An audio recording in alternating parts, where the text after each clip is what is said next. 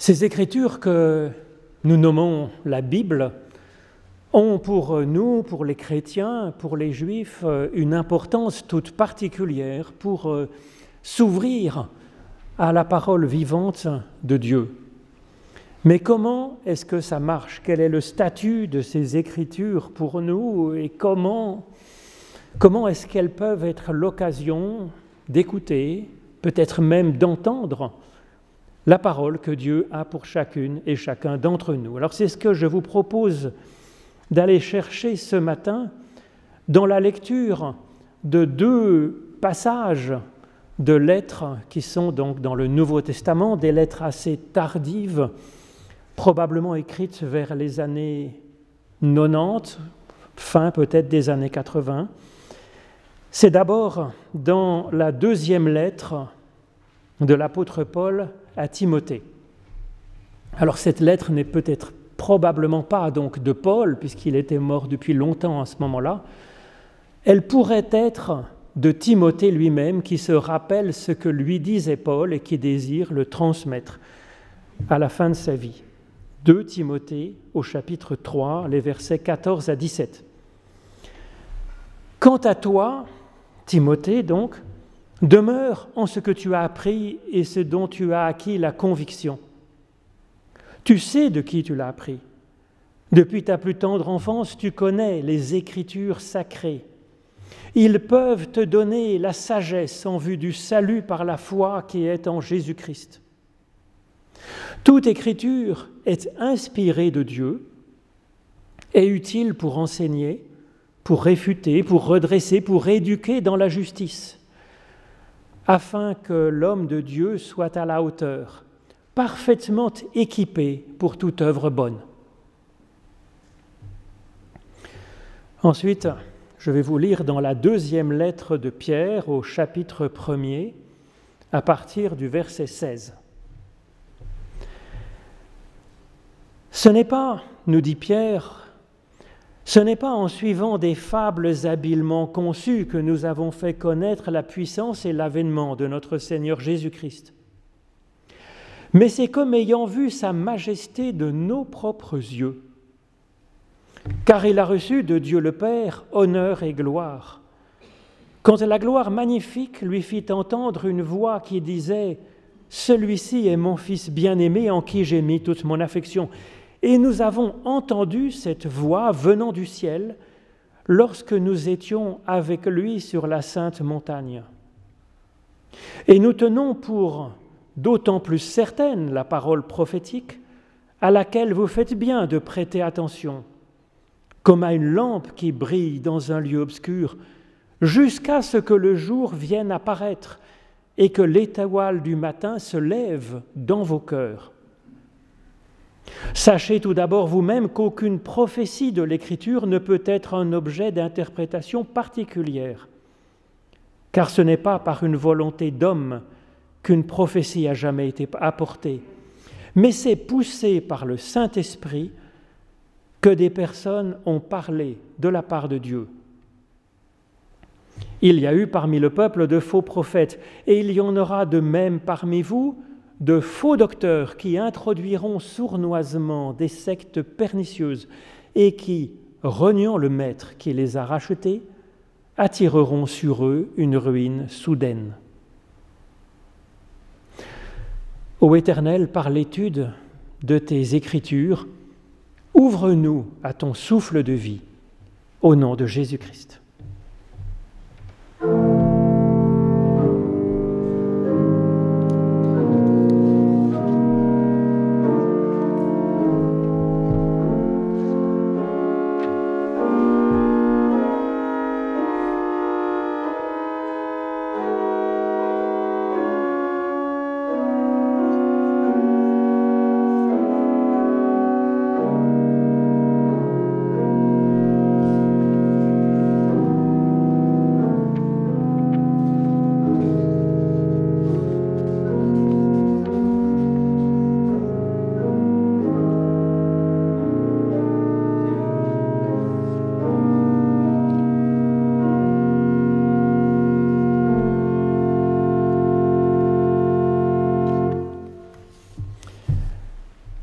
Commencement était la parole, nous dit Jean dans son évangile.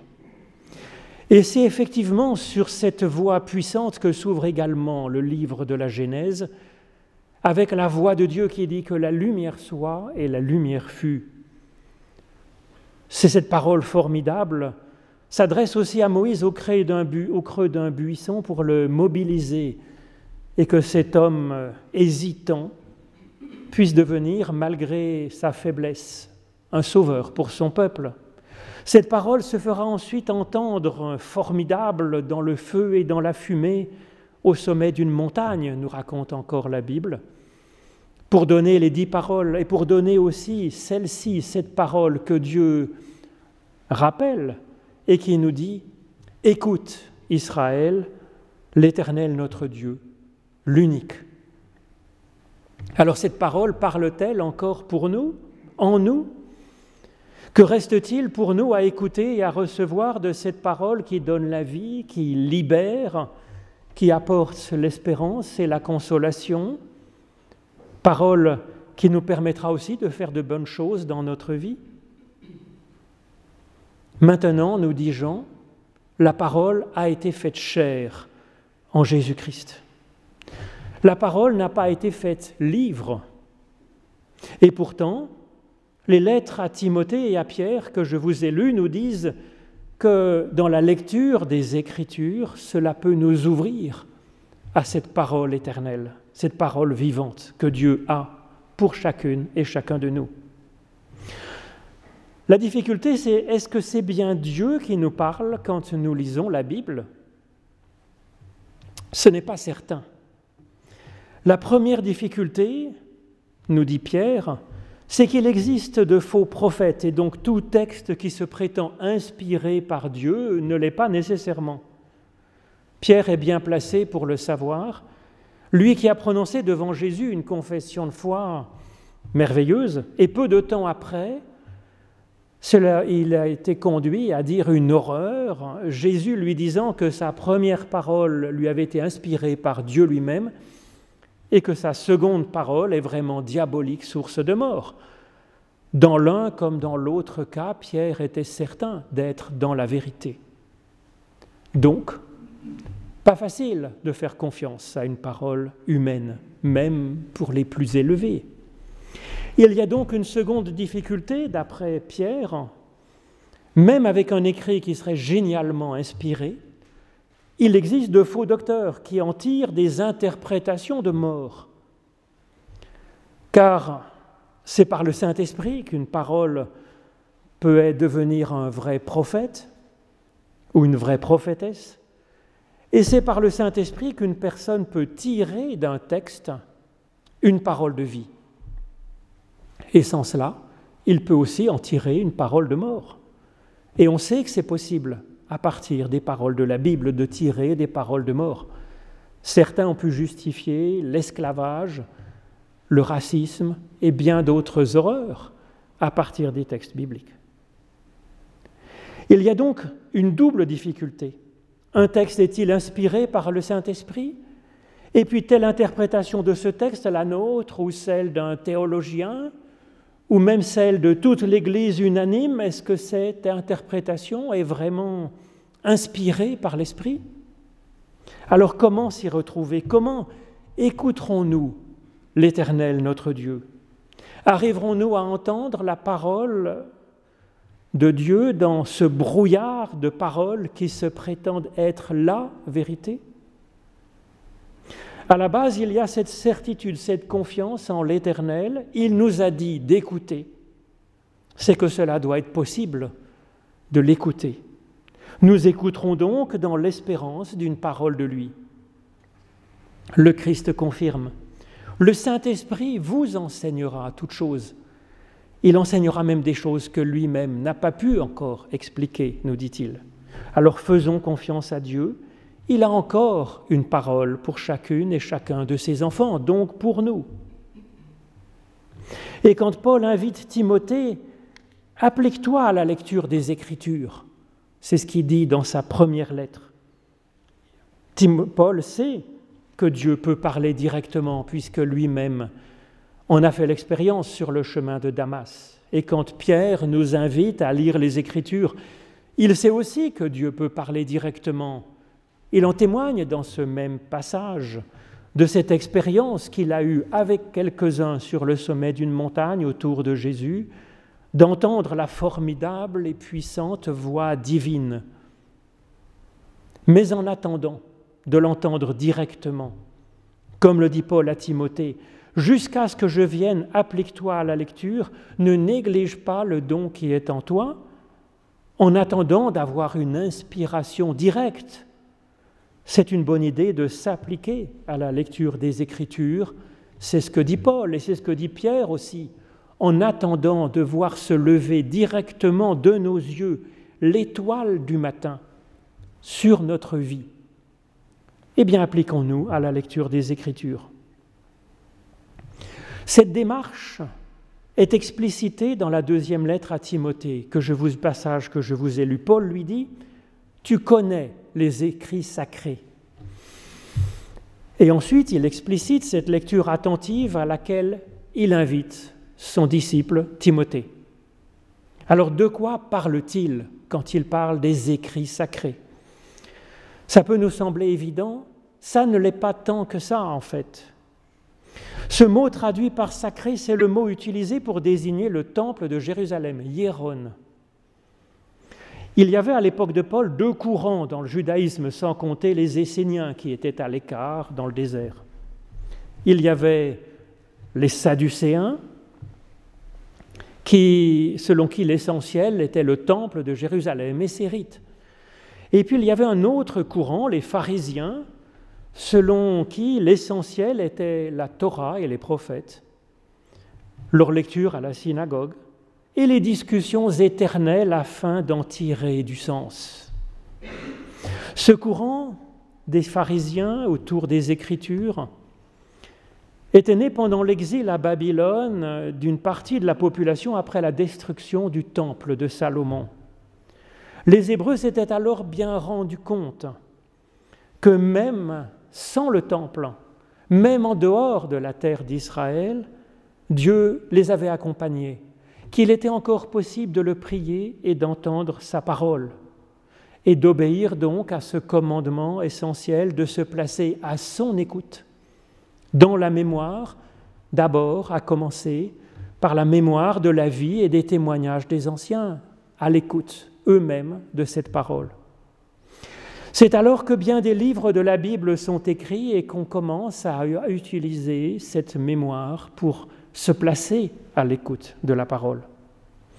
À l'époque de l'apôtre Paul, ce courant a pris une grande vigueur avec deux géants en débat constant, Hillel et Shammai, les débats éternels ont été recueillis dans le Talmud. Paul a été élevé à cette école-là, école des pharisiens. Et donc quand il parle des écrits sacrés, c'est faire de la diversité de ces écrits et puis de leur interprétation multiple et contradictoire comme des pierres qui constituent un temple. Un temple dont la clé de voûte est pour Paul le Christ, c'est-à-dire les, toutes ces interprétations sont comme tendues dans des arcs qui, dont les forces mènent au Christ. La liste de ces livres était à l'époque encore assez variable. Elle ne sera fixée que bien plus tard par les sages juifs à la fin du premier siècle, et puis les chrétiens reprendront cette liste en y ajoutant des livres témoignant du Christ. Et à l'époque de ces lettres que je vous ai lues, déjà, dans la lettre au Timothée, on cite un passage de l'Évangile selon Luc comme faisant partie des Écritures. Et Pierre parle des lettres de Paul comme faisant partie des Écritures. Donc déjà, ces écritures commencent à se constituer en un temple pour écouter la parole de Dieu. Considérer ces livres et les débats autour de ces livres comme les pierres d'un temple à la place de celui de Jérusalem, cela dit quelque chose sur ce qui est entendu ici par ces écritures et leur statut, leur caractère sacré. Quand Salomon inaugure le temple, on en a la mémoire dans le Premier Testament. il explique que Dieu n'est évidemment pas dans ce temple, dans ces murs de pierre, mais que cet objet qu'est le temple peut nous aider à prier, que c'est un point où diriger son regard pour euh, nous aider à orienter notre cœur, notre être, notre écoute, notre espérance, notre confiance vers Dieu, Dieu qui est au ciel, infiniment au-dessus, au-delà de notre monde, nous dit Salomon. Il en est de même pour ces écritures sacrées, ce temple constitué par ces livres et par leurs interprétations multiples. Comme le temple de Salomon, le temple des Écritures a été fait par des humains, témoignant de l'action de Dieu dans leur vie. Le terme écriture insiste d'ailleurs sur ce geste humain.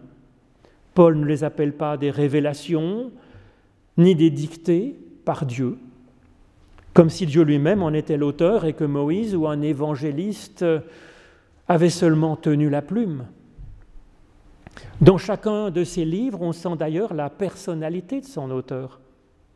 Les quatre évangiles, par exemple, parlent du même homme, Jésus, de sa personne, de sa vie et de sa foi en Dieu.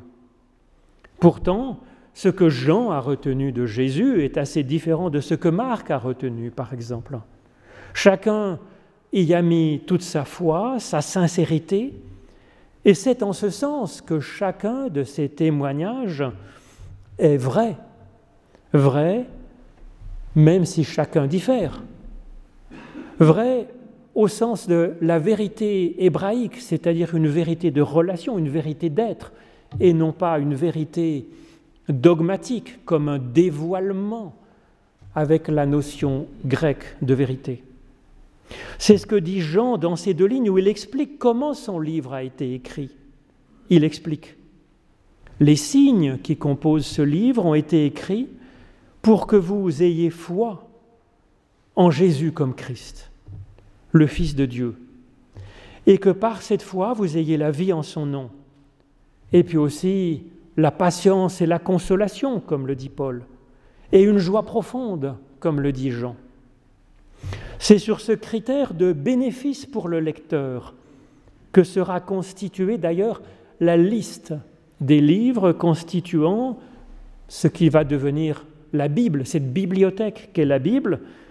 Cette liste va être donc constituée par les juifs euh, et les chrétiens en gardant simplement les livres qui, qui sont reconnus comme les plus puissants pour faire avancer le lecteur vers la vie. Martin Luther garde ce même critère d'efficacité pour évaluer les livres de la Bible, en écarter certains qui ne lui plaisent pas et en préférer d'autres qui le font plus vivre euh, et espérer en la grâce de Dieu manifestée en Christ. On a le droit de se constituer son canon dans le canon, c'est-à-dire ses livres préférés, ses textes préférés dans l'ensemble de la Bible. De même que chaque auteur inspiré a écrit avec sa personnalité, dans son propre style, gardant ce qu'il a le plus touché dans son expérience croyante, nous pouvons trouver tel ou tel texte plus en, affinité avec euh, ce qui va nous permettre d'avancer finalement, plus apte à nous faire euh, entendre ce que Dieu a à nous dire, à nous en particulier. En tout cas, chaque auteur y a mis ce qu'il inspire lui, dans sa propre vie, dans sa foi, dans sa réflexion. Et donc on peut dire que chacun de ces livres de la Bible est produit par une inspiration. Seulement, comme Dieu n'habite pas réellement le temple de Salomon, la parole de Dieu n'est pas dans les livres, dans aucun d'entre eux, bien sûr. La parole de Dieu est à recevoir dans notre propre écoute, et ces écrits peuvent nous y aider dans leur diversité, grâce à leur diversité et même grâce à leur contradiction. Ils forment ensemble un espace, un creux où l'indicible pourra être entendu ou en tout cas écouté par le lecteur en fonction de ce qu'il est à ce moment-là où il pénètre dans ce temple des Écritures. Dieu a une parole juste pour lui, pour elle, afin que cette parole, enfin, se fasse chair en cette personne. Alors c'est vrai que ce temple des Écritures est extrêmement inspirant. C'est ce que dit cette deuxième lettre à Timothée. Toute écriture est inspirée de Dieu et utile. Alors c'est ce que dit la traduction classique, avec parfois une petite note dans les bonnes éditions qui disent l'ambiguïté du grec de ce passage. Une autre traduction tout aussi possible est toute écriture inspirante est alors utile. Utile pour son lecteur, utile car nous ouvrons à l'action de la parole créatrice de Dieu en nous. Alors on a le droit de trouver inspirant d'autres textes que ceux de la Bible. Paul ne s'en prive pas d'ailleurs en lisant et même en citant d'autres auteurs qui ne sont pas du tout bibliques. Cependant, il est utile d'avoir limité notre terrain d'étude en Église à un corpus clos, même si ce corpus forme déjà un temple immense avec 66 livres bien différents et des millions d'interprétations possibles de chacun de ces passages de ces livres. Car cette limitation à un corpus défini, clos, va pouvoir multiplier les rencontres et les débats entre les lecteurs, entre celui qui le découvre, ce corpus, et le grand savant qu'il a étudié pendant toute sa vie. Et c'est cette multitude de lectures croisées qui seront la l'occasion d'approfondissement du sens, et puis aussi de brisure de ces petites idoles bien sympathiques que nous sommes prompts à nous faire avec notre propre opinion, notre petite théologie, notre certitude sur la vérité.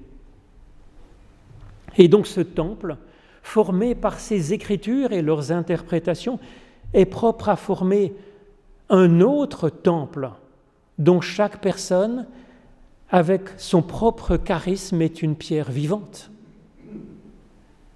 Pour reprendre l'exhortation de Paul à Timothée, jusqu'à ce que l'inspiration nous vienne, jusqu'à ce que l'étoile du levant se lève pour nous en particulier, applique-toi à la lecture. Cette lecture est une attente, c'est une écoute, dans l'espérance d'être enfin inspiré par Dieu directement. Cette lecture est comme l'invocation du grand prêtre qui entre un peu en tremblant dans le temple de Jérusalem, bien préparé lui-même, équipé pour entrer dans le Saint des Saints, avec ce même sentiment de venir y chercher celui qui est, lui seul, infiniment au-dessus de tout. Tout écrit inspiré et inspirant est utile. Afin de parler de cette inspiration, Paul invente ici un mot grec qui donnerait quelque chose en français comme esprit de Dieu tisé, oserais-je dire. Ce néologisme reprend littéralement la création de l'humain dans la Genèse, recevant l'Esprit de Dieu, son souffle. C'est bien un humain qui reçoit ce souffle, pas un texte ni une pierre taillée, même si c'était par Salomon lui-même. Le lecteur entre donc dans ce temple d'écriture et cela peut être pour lui l'occasion d'être inspiré. Il y chuchote le nom de l'Éternel en attente de quelque chose qui vient de lui. Paul parle de s'appliquer à cette lecture et c'est vrai que cela demande de l'attention. Cela demande de rechercher le sens des mots. Et puis aussi la façon de penser de celui qui l'a écrit. Chaque texte, chaque texte doit être ainsi scruté, cherché en cherchant à le comprendre en tension avec d'autres textes, et puis aussi avec notre propre expérience. C'est pourquoi nous ne vous ménageons pas dans la prédication et dans la formation proposée dans les églises et puis aussi sur Internet, afin de, de vous équiper, de vous permettre d'entrer vous-même personnellement dans ce temple et d'écouter, d'attendre au fil de ces pages, au creux de ces espaces créés par la diversité des questionnements qui ne manqueront pas d'être suscités pour le lecteur, d'attendre une inspiration qui vous sera propre. Alors comment savoir ce qui surgit alors? Eh bien, souffle de Dieu, et ne nous a pas été soufflé par le diable comme pour Pierre face à Jésus. Eh bien, Paul répond à cela dans la suite. Une lecture est manifestement inspirante quand elle est utile, quand elle porte quatre fruits pour son lecteur. Le premier et le quatrième fruit sont agréables. Une lecture inspirante nous enseigne et nous élève. Elle nous élève comme on élève un enfant, c'est-à-dire qu'elle nous rend adultes. Le deuxième et troisième fruit sont plus âpres. Une lecture inspirante nous fait prendre conscience de ce qui ne va pas en nous et elle nous permet de nous redresser, elle nous rend meilleurs. Et Paul utilise là des termes empruntés plutôt à la philosophie grecque qu'à la tradition biblique. Donc une lecture qui se révèle être inspirante n'est donc pas tout à fait facile et agréable en fait. C'est une lecture qui nous fait du bien, nous dit Paul, comme Dieu nous fait du bien. Il nous rend plus humains et il nous équipe, il nous forme pour être capables de faire du bien. Alors véritablement, en nous-mêmes, la parole de Dieu se fait chair, et cela fait un bien fou. Et ce n'est pas de la théologie abstraite que ce programme. Je vais vous donner deux exemples tirés de mon expérience d'un ministère pastoral en quelques années. D'abord, j'ai connu une gardienne de chèvres de 85 ans qui avait arrêté ses études à 12 ans et qui avait lu que la Bible, même pas la page de la commune dans la feuille de chou locale. Elle avait lu la Bible toute sa vie, en gardant les chèvres donc, recommençant à la Genèse quand elle avait achevé l'Apocalypse, lisant encore et encore plusieurs fois par an la Bible, et cela pendant 70 et quelques années. Alors j'ai été bouleversé par sa prodigieuse profondeur et richesse d'interprétation des Écritures, et ce que cela portait en elle comme fruit de paix, de bienveillance et de foi par sa lecture attentive et son humilité de personnes se pensant sans éducation. La Bible était devenue pour elle une cathédrale immense, comme le dit Saint Augustin, et sa lectrice avait été grandie à la mesure de ce temple. J'ai rencontré aussi des centaines de personnes demandant un baptême d'adulte.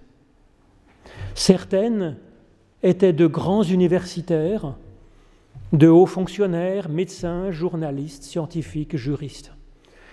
Des personnes qui n'avaient rien à prouver dans la société humaine et qui reconnaissaient les larmes aux yeux de reconnaissance pour ce que Dieu leur avait apporté à l'occasion de leur humble lecture de personnes découvrant la Bible. La Bible est juste faite pour cela et ça marche. Amen.